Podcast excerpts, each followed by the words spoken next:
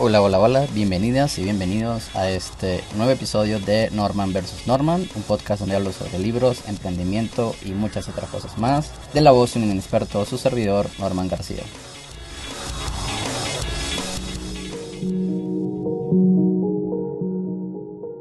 Y en el día de hoy les tengo una invitada súper especial, su nombre es Ani Carrillo, y hoy vamos a hablar sobre inmigrantes y salud mental. Comenzamos. Hola, soy Ani Carrillo, soy ingeniero agroindustrial, egresada de la UCLA en Venezuela. Estoy terminando una maestría en seguridad alimentaria acá en México y estoy también apuntando hacia un doctorado. Trabajo en una consultoría de empresas hacia la sustentabilidad y pues aquí estamos. Soy de Venezuela, somos paisanos. Ah, llegué a México con intención de trabajar y echarle ganas, como todo el mundo. Ah, llegué con, ingeniería, con el título de ingeniería y ahora, hace poco terminé la maestría, maestría en seguridad alimentaria y pues ya andamos apuntando por allí para un doctorado a, ver qué tal y estamos este, empezando una empresa ya.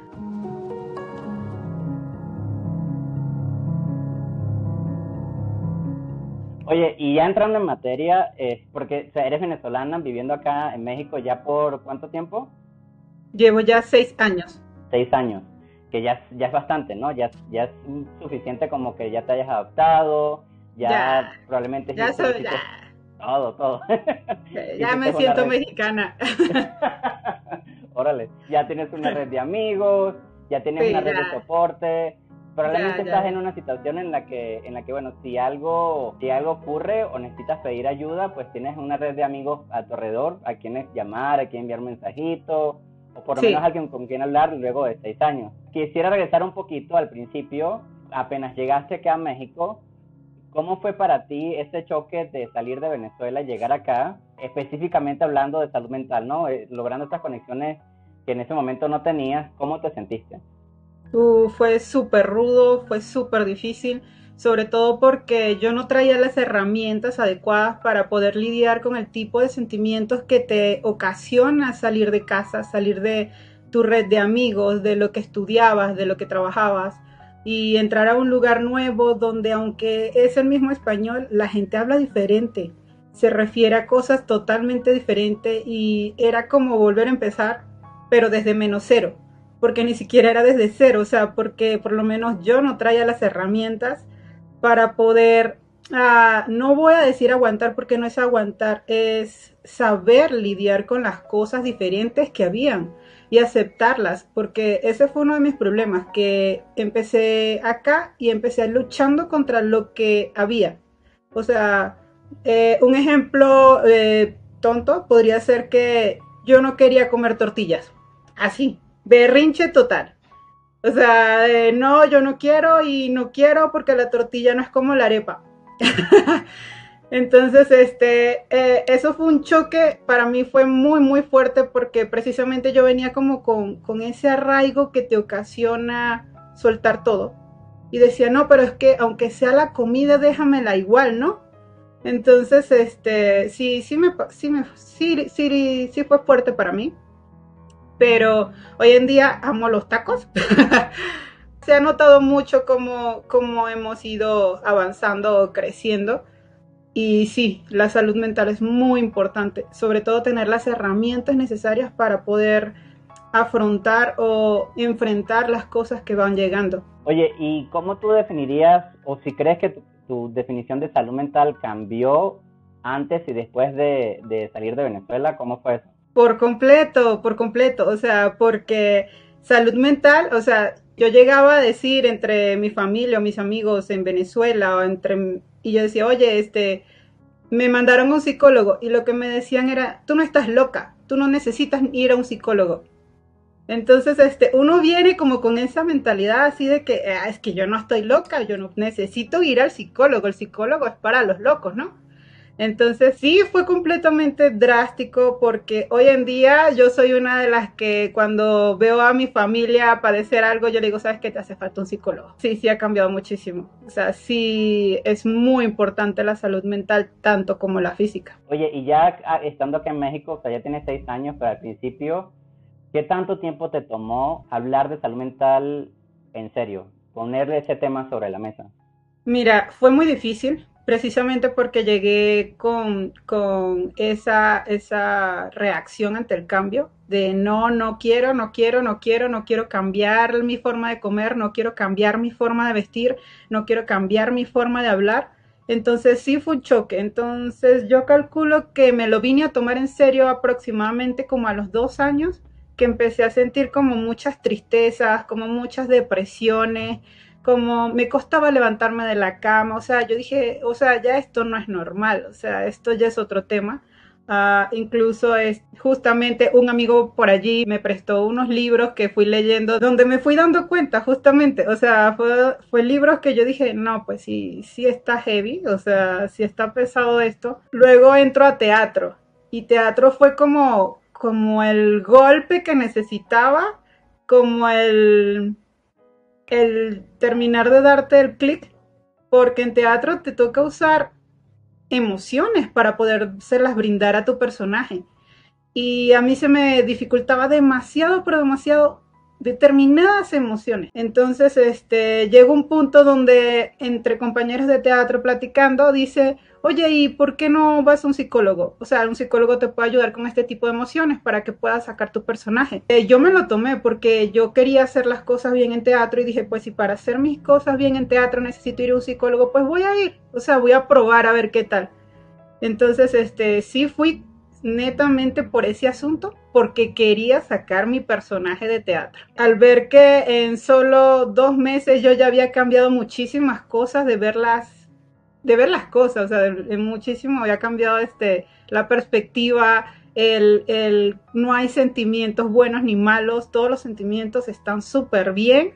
Entonces fue así como que, wow, y pues nada, me quedé allí ya en serio, formalmente, este, en terapia. Oye, al principio, como todo, se acuesta, ¿qué tanto te costó darle esos primeros pasos? ¿Y crees que a tu alrededor existió un sistema de soporte quizás el lugar donde trabajabas o algo que te ayudara como a, como a, formar ese caminito hacia, hacia hablar cómodamente de tu salud mental? ¿O es, o es algo que tuviste que hacer tú, tú solita? Pues lo tuve que hacer yo sola. De hecho, este, me pasó algo muy curioso. Ah, empiezo yo terapia y empieza a cambiar mi red de amigos.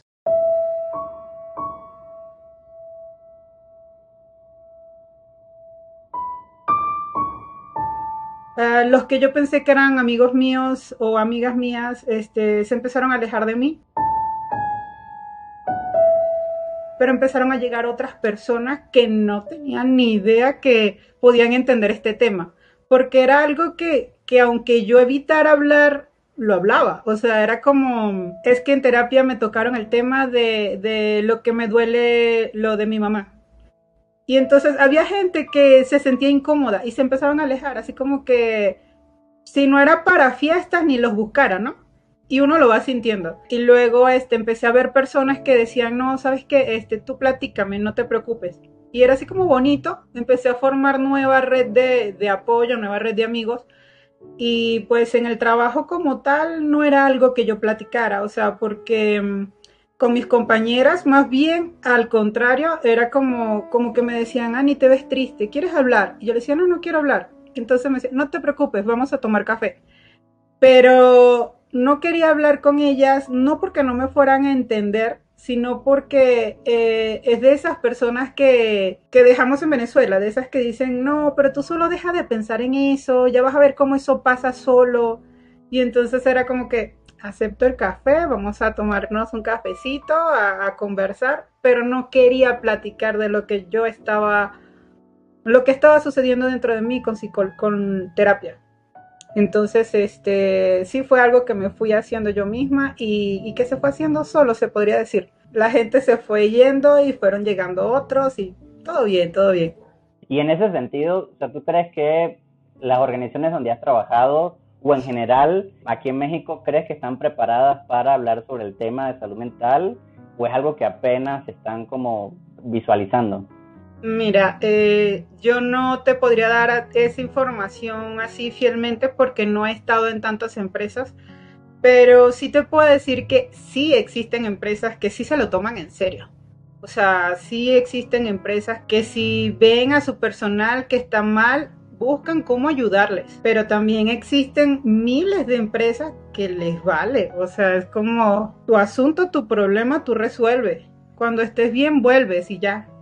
Entonces, sí sé que hay de los dos extremos, pero sí también depende mucho como del compromiso del jefe o, de, los gerentes con su personal. Va de la mano. Sí, totalmente. Y además que imagino que si existiera más preparación por parte de las organizaciones, para nosotros como migrantes sería un puente mucho más fácil de cruzar Claro. estar nosotros solos llegando a un país sin saber qué rollo, apenas nos enteramos que existe algo que se llama salud mental.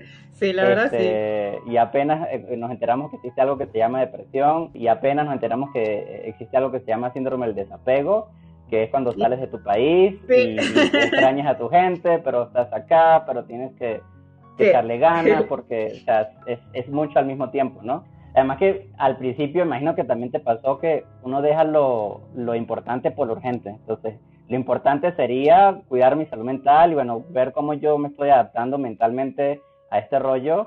Pero lo urgente es mis papeles, emigración, buscar un empleo, hacer una red de amigos. O sea, es todo un cambio. Sí, sí, es súper drástico. O sea, yo personalmente eh, se puede decir que aproximadamente seis meses, los primeros seis meses yo aquí en México, lloré diario, pero diario.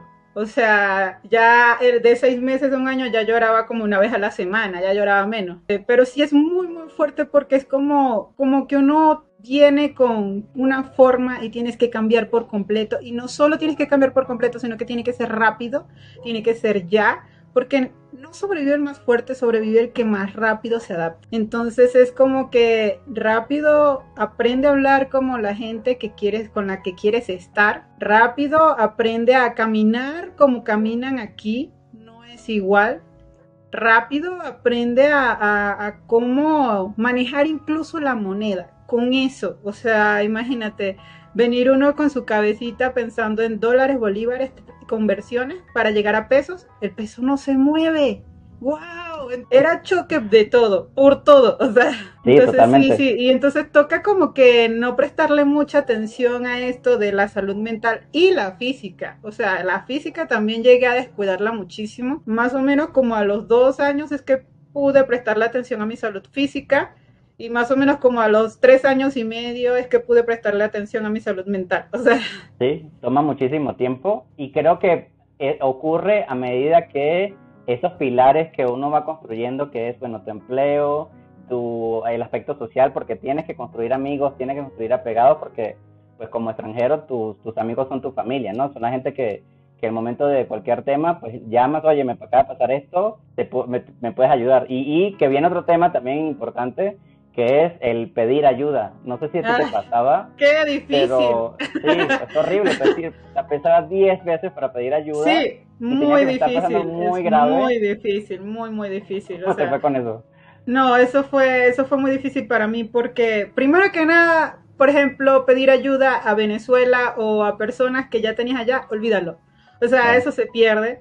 Para empezar, no porque no tengan o no puedan, sino porque ellos se sienten mal por uno o sea, ellos dicen así como que, oye, la estás pasando mal, ¿por qué no te devuelves? ¿Por qué no? O sea, y es así como que, no me ayuda, esto no me está ayudando. O sea, yo necesito echarle ganas y tú me estás diciendo que me devuelva, o sea, no puedo. Entonces, este, tratas de evitar pedir ayuda a tu familia en Venezuela y tienes que empezar a formar otra red por completo aquí en México. Entonces, cuando por fin te atreves a decir, ¿sabes qué le voy a decir a esta chica? Que me eche la mano con 100 pesitos para llegar a la semana y entonces es, es, muy difícil, es muy complicado, así sean 100 pesitos, o sea, tú dices, oye, pero es que 100 pesitos, ah, no. Pero sí, es muy, muy difícil.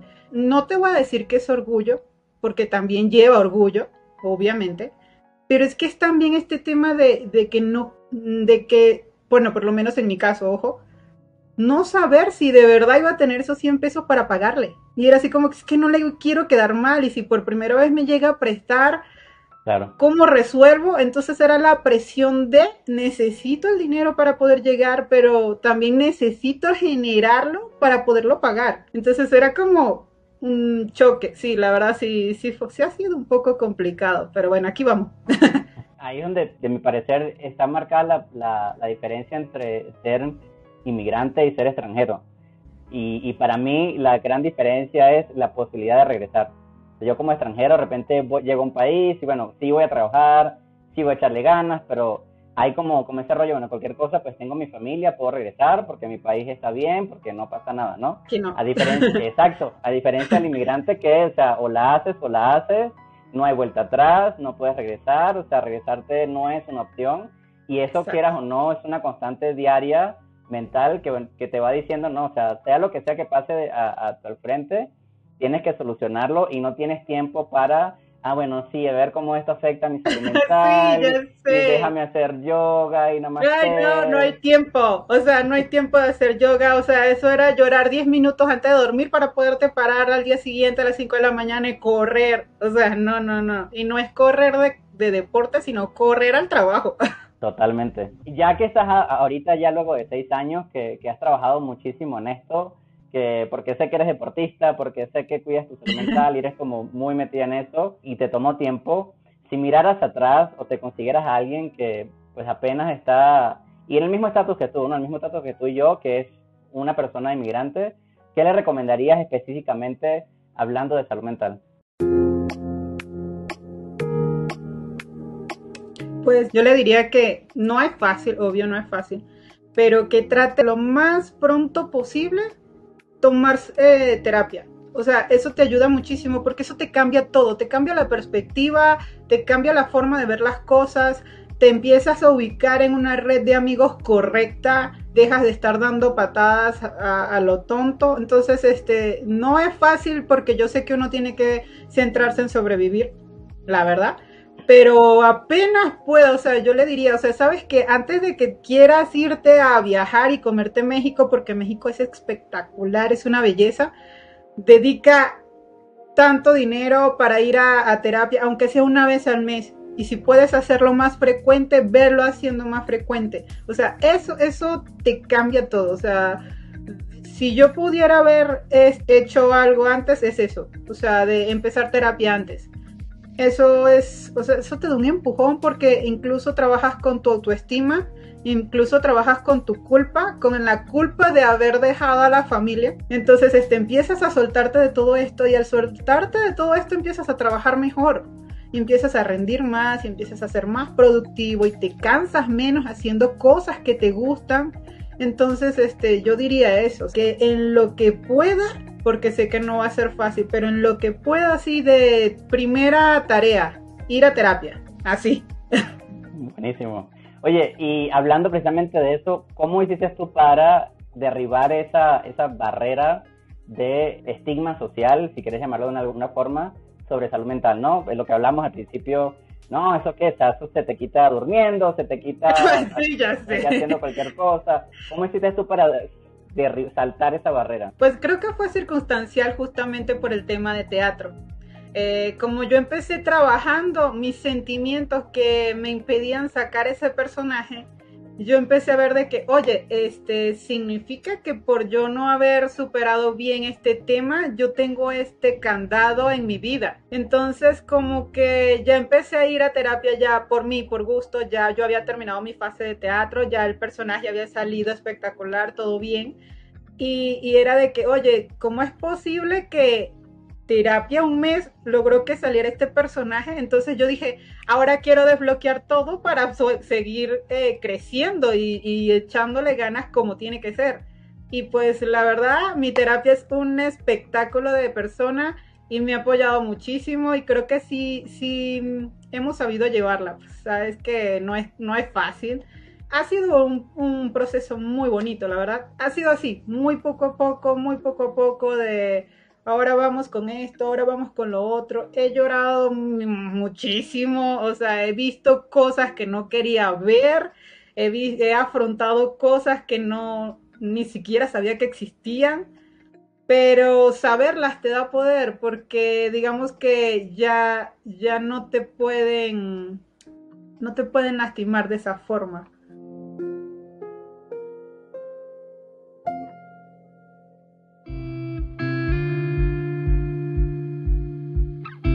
Es difícil, es muy difícil, ¿sabes qué complicado es darse cuenta de que, oye, ¿qué crees? Tú eres, eres depresiva. ¿What? No, pero si la depresión es para loco. No, no es para loco. Y lo tienes. Y lo tienes porque no has sabido eh, manejar tus emociones de haberte venido a Venezuela.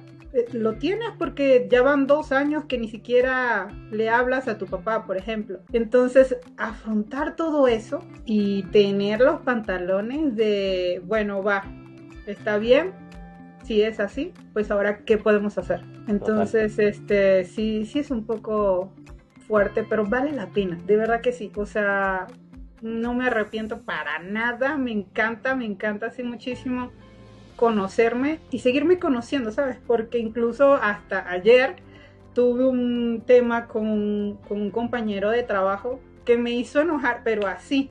Y llego yo y voy subiendo las escaleras y la otra compañera me dice, oye, ¿qué te pasa? Y yo le digo, vengo pensando qué tengo que aprender, qué está reflejando de mí esta persona para que me enoje de esta forma. Y, me, se me mirando así de, ¿what? Tú tranquila, yo sé de qué hablo. Oye, y hablando precisamente de, eso, este, desde tu perspectiva, eh, ¿qué crees que podrían hacer las organizaciones para, para que este tema no, no, no sea tan extraño y, y, y, para el empleado, sea inmigrante o no, se le haga fácil hablar sobre salud mental en su compañía? Lo que pasa es que las empresas vienen trabajando como nosotros.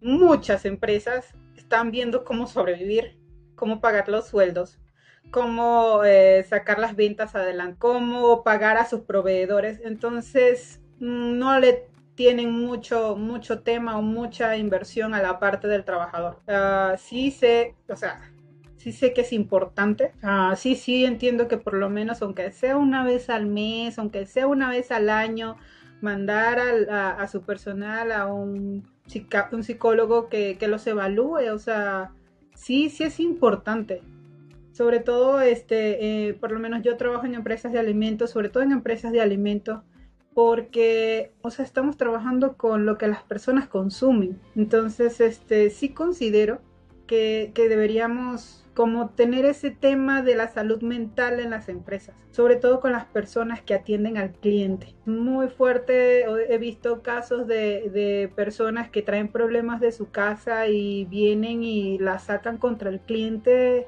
muy sutilmente, porque tampoco es que se van de frente, pero personas, hay personas que sí lo detectan, o sea, yo detecto y yo digo así como que ese comentario no era necesario, uno, uno lo nota y, y si la persona que lo recibe tampoco tiene esta salud mental, lo va a tomar en serio, o sea, se lo va a tomar personal.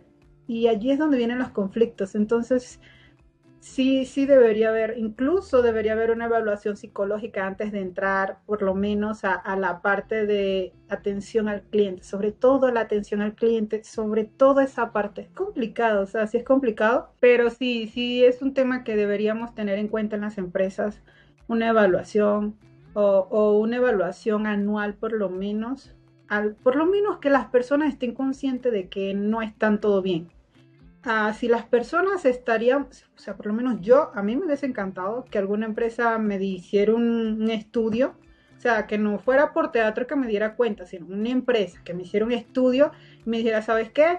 Eres muy capaz de esto, esto, esto, esto, pero tienes un problemita aquí. Así que cuando puedas, atácalo. Seguro, seguro que yo me hubiera quedado con esto acá y hubiera dicho, este, ok, a la primera que pueda, lo resuelvo, ¿no? Pero me vine a enterar fue en teatro, en teatro que entré por hobby, es diferente, ¿no? Oye, y tú como, como persona, ¿qué estás haciendo eh, ahorita, Ani? ¿Qué está haciendo Ani para trabajar en su salud mental?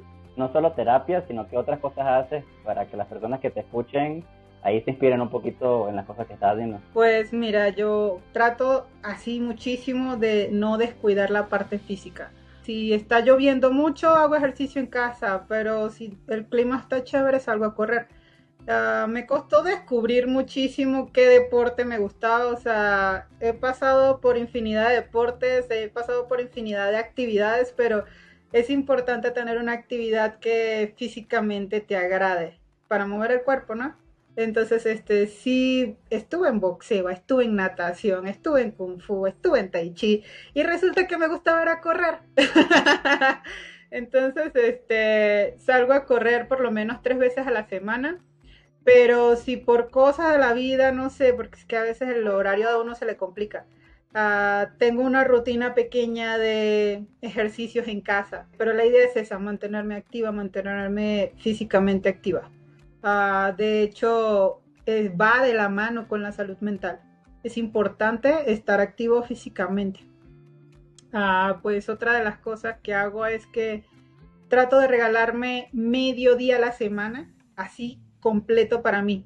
Y digo mediodía porque ando en muchos proyectos y esos proyectos no me hacen sentir mal, o sea, me encantan. para mí es otro día, para mí. Solo que ese mediodía que tomo, en ese mediodía no hago nada.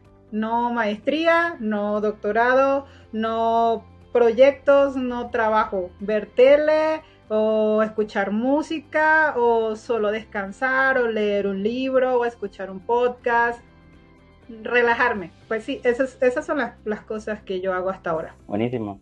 Y oye, ya dejando un mensaje positivo para quienes te escuchan y sienten que es difícil lidiar con este tema, el tema de salud mental, personalmente o sea, me identifico muchísimo porque a mí también me costó decir, o sea, tengo que ir a terapia. Este, todavía sigo analizando, o sea, tengo las razones por qué, quizás, por qué me costó tanto, pero bien sabes que eso también nunca termina de descubrirse, este, por ahí salen cositas luego este, de por qué, pero a mí personalmente me, me costó mucho aceptar y decidir este, ir a terapia porque hay muchos estigmas que uno tiene en la cabeza, ¿no? Bueno, que estás loco, que eso es para la gente que... O también hay un tema que, que creo que es este, influye, es el estatus socioeconómico, ¿no? No, este tema de salud mental es para la gente que tiene dinero y puede pagarse una terapia. ¿Y cuál sería tu mensaje para esa persona que puede que te esté escuchando y tiene problemas lidiando con el tema de salud mental? Mira, este, yo diría que para afrontar esta parte de, cuidarse de la, salud mental, de ir a un psicólogo, uh, yo diría que trate de buscar un psicólogo que le agrade. O sea, no todos los psicólogos son iguales, no todos los tipos de psicología son iguales. Este, busca, que busquen un psicólogo que, con el que se la lleven bien. No digo que hagan amistad porque eh, la idea es que sea la relación profesional, este, pero sí que, que sea una persona que te sepa decir las cosas. Ah, por lo menos en mi caso, eh, aunque en Venezuela varias veces me dijeron es que el psicólogo es para locos, en la universidad sí me llegaron a mandar un par de psicólogos, pero yo no me sentía. O sea, era como que en mi caso, ojo, en mi caso yo te puedo decir que si a mí un psicólogo me decía, es que tú tienes problemas con esto, yo me enojaba y ya no volvía y yo no escuchaba más. Más bien la psicóloga actual que tengo no me dice tú eres así. Ella me da las herramientas y es muy, muy fuerte entonces, este, porque no te lo está diciendo nadie, te estás dando cuenta tú solito. Entonces diría, búsquense un psicólogo que les agrade que como digan las cosas. En mi, mi, personalidad es que a mí no me gusta que me digan las cosas y de que tú eres esto. ¿Por qué? O sea, tú a mí no me puedes venir a decir que soy o no soy. En cambio, mi actual psicóloga sí, ella sí me dio herramientas para que yo solita me diera cuenta. Y luego que me diera cuenta, no me sintiera mal por ser o no ser como soy. Al contrario, que lo aceptara, me amara así tal cual como soy. Y listo. Ah, que no me gusta eso. Bueno, pues lo trabajamos. Pero no está mal. Entonces, este, yo diría eso. Búsquense a alguien con quien hagan clic, con quien se sientan bien. Y pues, este, un día a la vez. Tan sencillo como eso un día a la vez. Sí, hay días que son muy difíciles, que uno quiere levantarse, salir a correr, ir, a, ir al banco, resolver problemas y apenas te levantas. Hay días, o sea, hay días de todo, para todo, por todo. Entonces yo diría un día a la vez. Ah, ya con solo levantarte y salir a correr, ya siéntete bien. Ah, que no hicimos el 100%, ni siquiera el 80% de las actividades planteadas no te preocupes, es día de descanso, ya mañana retomamos. Entonces eso diría yo, un día a la vez.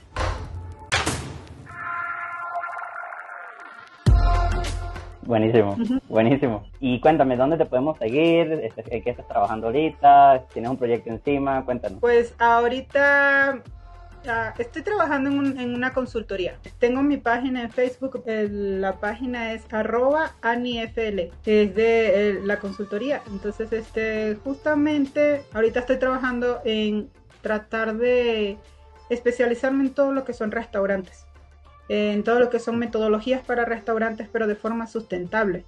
Y pues de allí va de la mano todo. Eh, ahorita estoy terminando unos proyectos para poder enfatizar o concentrarme solo en eso.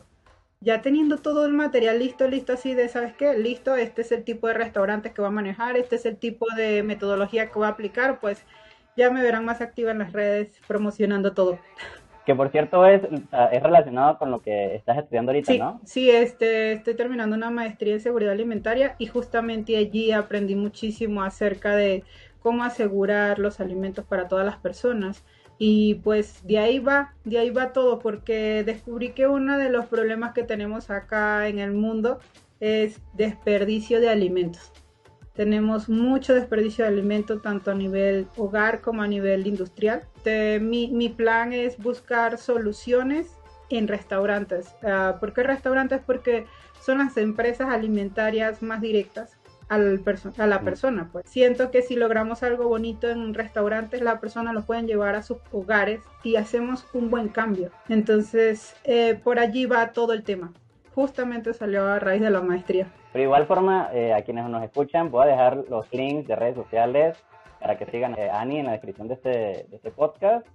Y pues ya llegamos al final de, de, este, de este episodio. Encantó tenerte, Ani. Creo que fue una conversación súper sana y súper necesaria, porque creo que así como tú y yo, personas que, que, bueno, que apenas están llegando a México o cualquier parte del mundo y llegan a esta situación de, de, de migrantes donde no pueden regresar, donde tienen que sienten esta presión de, bueno, de tener que trabajar y solucionar problemas y el tema legal y conseguir empleo y qué sé yo, lo último que queda en esta lista es nuestra salud mental, ocuparnos de nosotros, eso que dijiste que me pareció muy importante, tomarse el tiempo un día a, a la vez y que obviamos totalmente, dejamos eso que es importante por lo urgente y entonces yo creo que esta conversación fue súper, súper necesaria, así que muchísimas gracias por estar aquí hoy. No, muchas gracias a ti por la oportunidad. Sí, sí estuvo súper agradable hablar de todo esto. Y sí quiero mandarle este video a mi familia, que muchas de las cosas que dije aquí no las sabe. Buenísimo. Pues gracias, Ani. Bueno, gracias a ti. Bye.